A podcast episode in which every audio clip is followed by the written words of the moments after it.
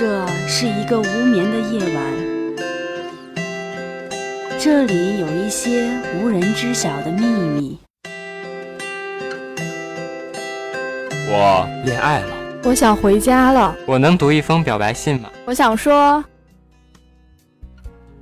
这是一个无眠的夜晚，这里有一些无人知晓的秘密，大胆分享，吐露你的衷肠，尽情的哭诉，让我们一起分担你的忧伤。深夜北话，诉说我们的故事。温情六零九，传递出爱的心声。你的月亮，让我走进你的心。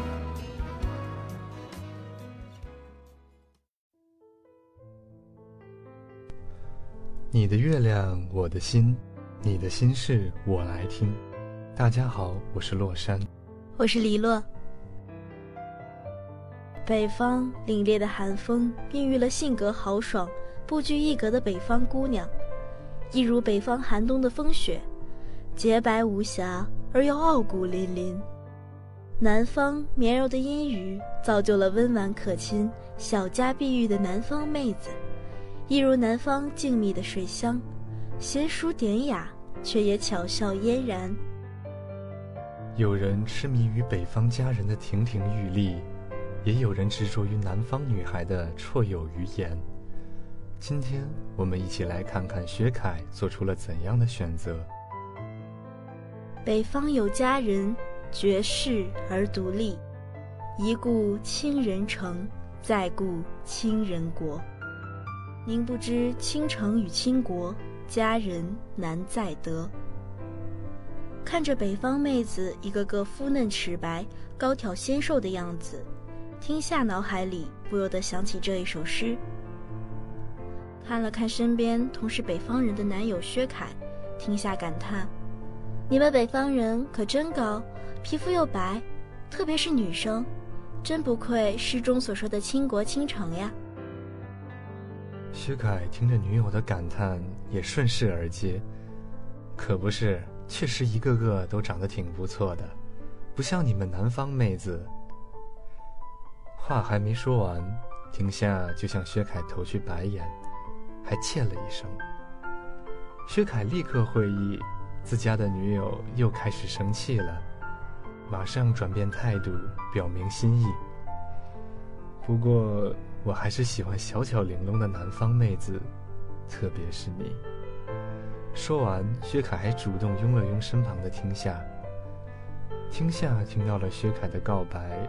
脸上才重新浮出笑意，相拥坐在公园的湖边，微风拂过翻涌的湖面，仰望着天边的繁星秋月，两个人的思绪又回到很久很久以前。听夏是一个江南女孩，家在风景如画的乌镇。虽说江南女孩温婉文静，她却相反。听夏却是性格开朗、活泼大方的南方女孩，不过听夏的身高却又像极了南方的大多数女孩，只有一五八，这，也是她一直都耿耿于怀的。所以填高考志愿时，听夏把所有的志愿都往更难的地方填，因为她不想去北方，在一堆高挑的北方女生面前显得矮小无比。可她怎么也没有想到，自己会找了一个一八五的北方男朋友，确实是史上最萌身高差。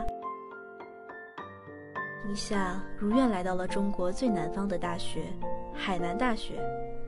大一刚刚逃离高考重压，初入大学校园的听夏，浑浑噩噩的过了一年。到了大二，听夏意识到需要好好学习专业知识。不然，大学四年很快就被自己蒙混过去了。听夏的专业是新闻学，大一的时候就入了记者团，奈何一直都没在记者团出现过。大二一开学，听夏就决定要好好参加记者团里的活动。听夏扛着相机，不停地活动在校园的各个角落，采集相片，并且后续写稿。但也是由于这份记者团的工作，听夏遇到了薛凯。那天，听夏接到通知，近期记者团需要大量篮球运动会的稿子。身材瘦小的听夏扛着一个大大的单反相机，奔赴学校的篮球运动会。篮球运动会现场，身材瘦小的听夏尽管扛了大大的相机，但在人群中依然十分不起眼。听夏找准角度，不断转换位置，为场上的每位球员都拍了一个特写。突然，听夏的镜头内出现了一个高挑的身影，目测一米八几。他一下子愣了神。那镜头内的男生穿着红色的球衣，健硕的身材，皮肤甚是白皙，加上他身高的优势，在众人中十分醒目。镜头拉近，听夏清晰地看到，男生额上硕大的汗珠沿着他那高高的鼻梁顺流而下。听夏想。这样的男生真有魅力。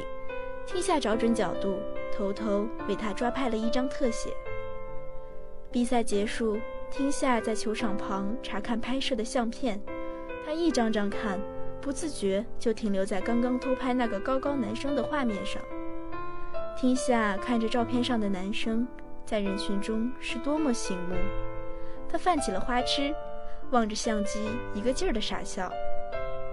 殊不知，照片里的男主角不知何时已经站在他的身边。薛凯打完球刚想回宿舍，路过这个女孩身旁，就看见她看着照片一直傻笑。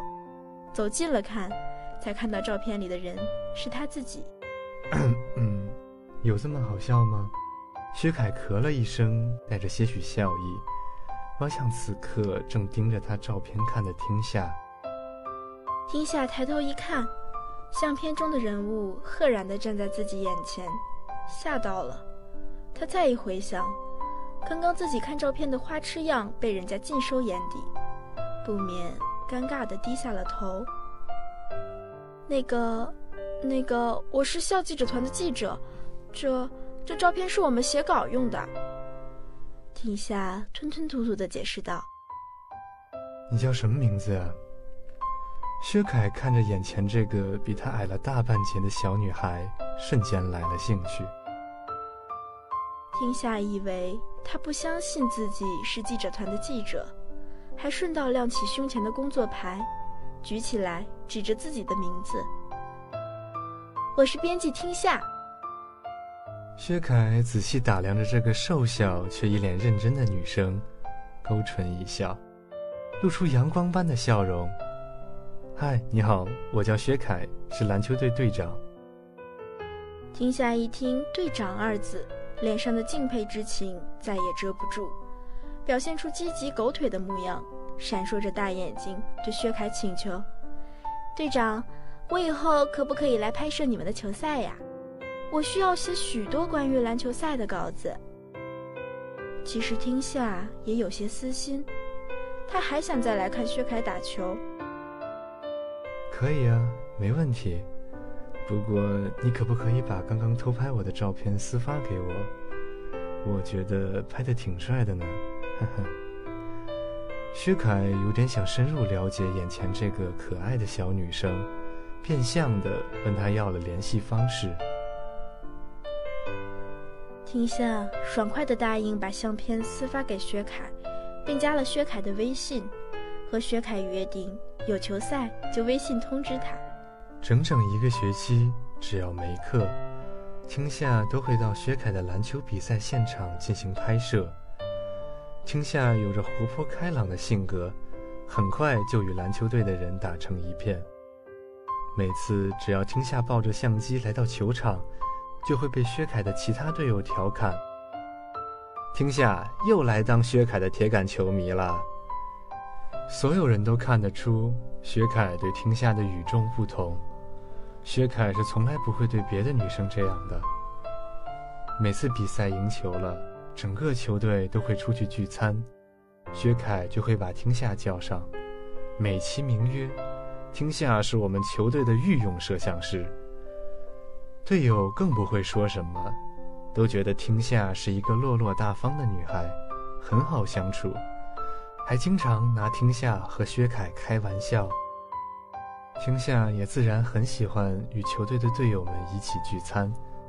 其实他是很喜欢和薛凯在一起。通过这一段时间的拍摄，听夏发觉，薛凯虽然看上去像个傻傻的大男孩，实际上比赛中的他很认真，是个很有责任感的男生。在球场上，薛凯有序地指挥队友站位，又细心观察队友的身体状况。一旦发现队友体力不支，就会要求换人替补。听下渐渐喜欢上这样认真的薛凯。其实两人的心意，外人都能看得出，只是双方都未表明心意。又是一次聚餐，这次薛凯不小心喝多了，一个劲儿的拉着停下的手，不停的说：“停下，你做我女朋友吧，你做我女朋友吧。”听夏初听，确实心中漏了半拍，以为薛凯是认真的。可是转眼看到他面前空了几罐的酒瓶，就不做他想。可薛凯却愈演愈烈，他站起来，拿着酒杯，对着听夏一个劲儿的告白，从他们初见细数，讲了好多好多，越讲越激动。听下看着满脸通红的薛凯，听着他颇为真挚的回忆，不可能不动容。更何况，面前是他也喜欢的薛凯和他告白。一起聚餐的队友们也纷纷为薛凯打气，都一同拍手大呼：“酒后吐真言，在一起，在一起。”薛凯听到朋友们的喝彩，也异常激动。对着听夏一个劲儿地说：“听夏，我喜欢你，做我女朋友吧，真的，做我女朋友吧。”听夏看着这样的场景，他很想答应，但也怕这只是薛凯酒后的胡言乱语，事后他会很尴尬。听夏平神，仔细想了想，站起来，看着薛凯。不知为何，薛凯安静了，真挚地看着他。薛凯的队友也安静了，整个画面静止的就像偶像剧里的场景那般。只听见青夏积极认真的说：“薛凯，我不知道你说的是真心话，还是酒后的胡言乱语。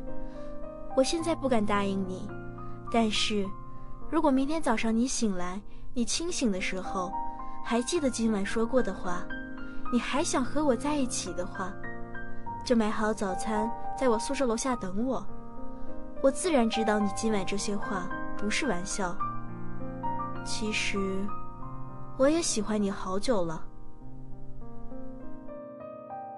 众人一阵欢呼，都尽力鼓掌。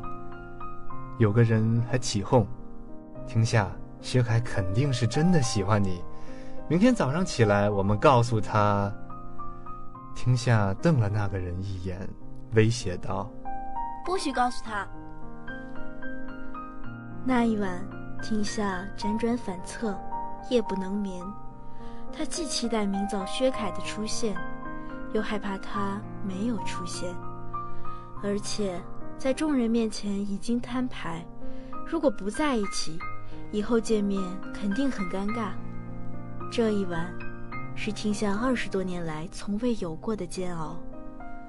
天已入秋，微风穿过盛满淋漓月光的小窗，听夏裹紧身上的薄被，思绪却从未停歇。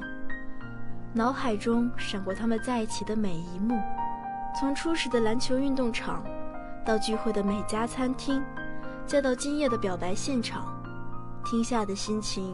久久不能平复，正要入睡，却已到了黎明初晓。天亮了，听夏洗漱完毕后，心情忐忑地走出了宿舍。等他看到宿舍楼前的门口空无一人的场景，心中不免有些失落。正准备无奈地走去上课，只感觉到有人拍了拍他的肩膀。听夏回头，映入眼帘的是薛凯那高挺的鼻梁。他笑了。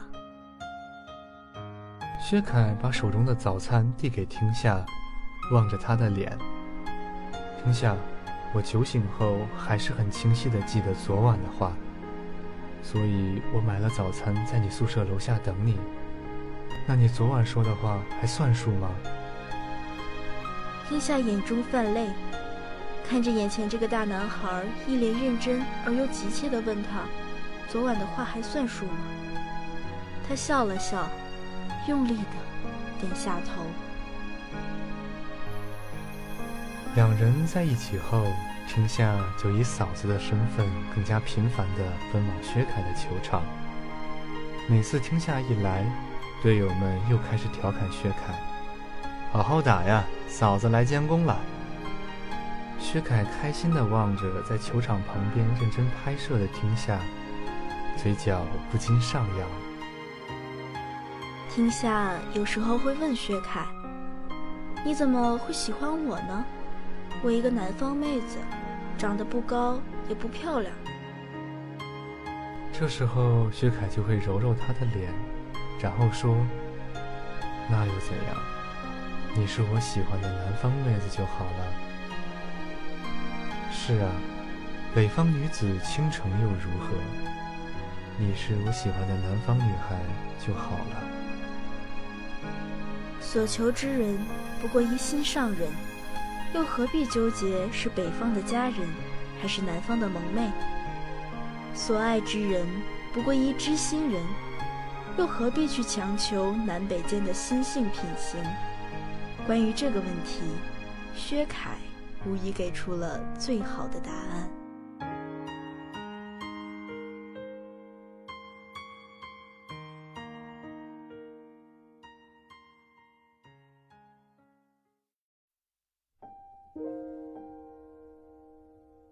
听说过佛教八苦吗？佛教八苦，即生苦、劳苦、病苦、死苦、怨憎会苦、爱别离苦、求不得苦、五阴炽盛苦。自然听过，在这其中，我想给我最大触动的一点，便是这求不得了，因为比放弃更加痛苦的。便是用尽全力去追求，却终是求而不得。莫说这求而不得了，即便是第一个愿望求得，而人的第二个愿望又会立即生出来；这第二个愿望求得，第三个愿望又会立即生出来，以此类推，逐渐增多。都说这山谷易满，人欲难平。又有谁会感觉到自己已经一切都满足了呢？